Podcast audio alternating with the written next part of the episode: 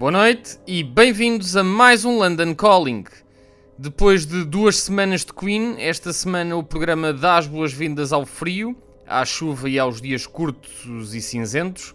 O outono está em força e por isso a música que sai das colunas tem que mudar também para se adaptar ao tempo que está lá fora.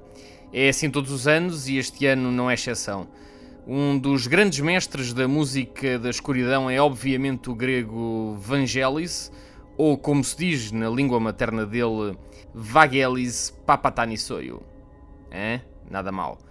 Uh, pelo menos é essa a indicação que eu tenho dos meus colegas gregos e eu trabalho com 10 deles, por isso tenho quórum nesta matéria. O programa de hoje vai ser por isso uma homenagem à música atmosférica de Vagelis, um programa integralmente instrumental que vai estabelecer o top 10 das melhores bandas sonoras ao longo da carreira do grego. Sublinho que o programa vai ser constituído unicamente por bandas sonoras, ele que fez muitas, por isso há muito para onde escolher, pelo que os trabalhos dos anos 80 com John Anderson dos Yes ficam de fora, bem como todos os álbuns correntes de estúdio, ou os trabalhos mais antigos com os Aphrodite's Child, que hoje até ganharam uma nova legião de fãs. Só bandas sonoras, portanto, só música que pinta paisagens cinemáticas, precisamente a especialidade do meu grego preferido a seguir ao Mitroglou. Atrás ouvimos a introdução de Blade Runner, uma das bandas sonoras mais célebres e mais bem conseguidas de Vagelis, que obviamente vamos apanhar no top 10 lá mais para a frente. Vamos então ao top 10 de bandas sonoras de Vagelis. Ladies and gentlemen, and welcome to Earl's Park.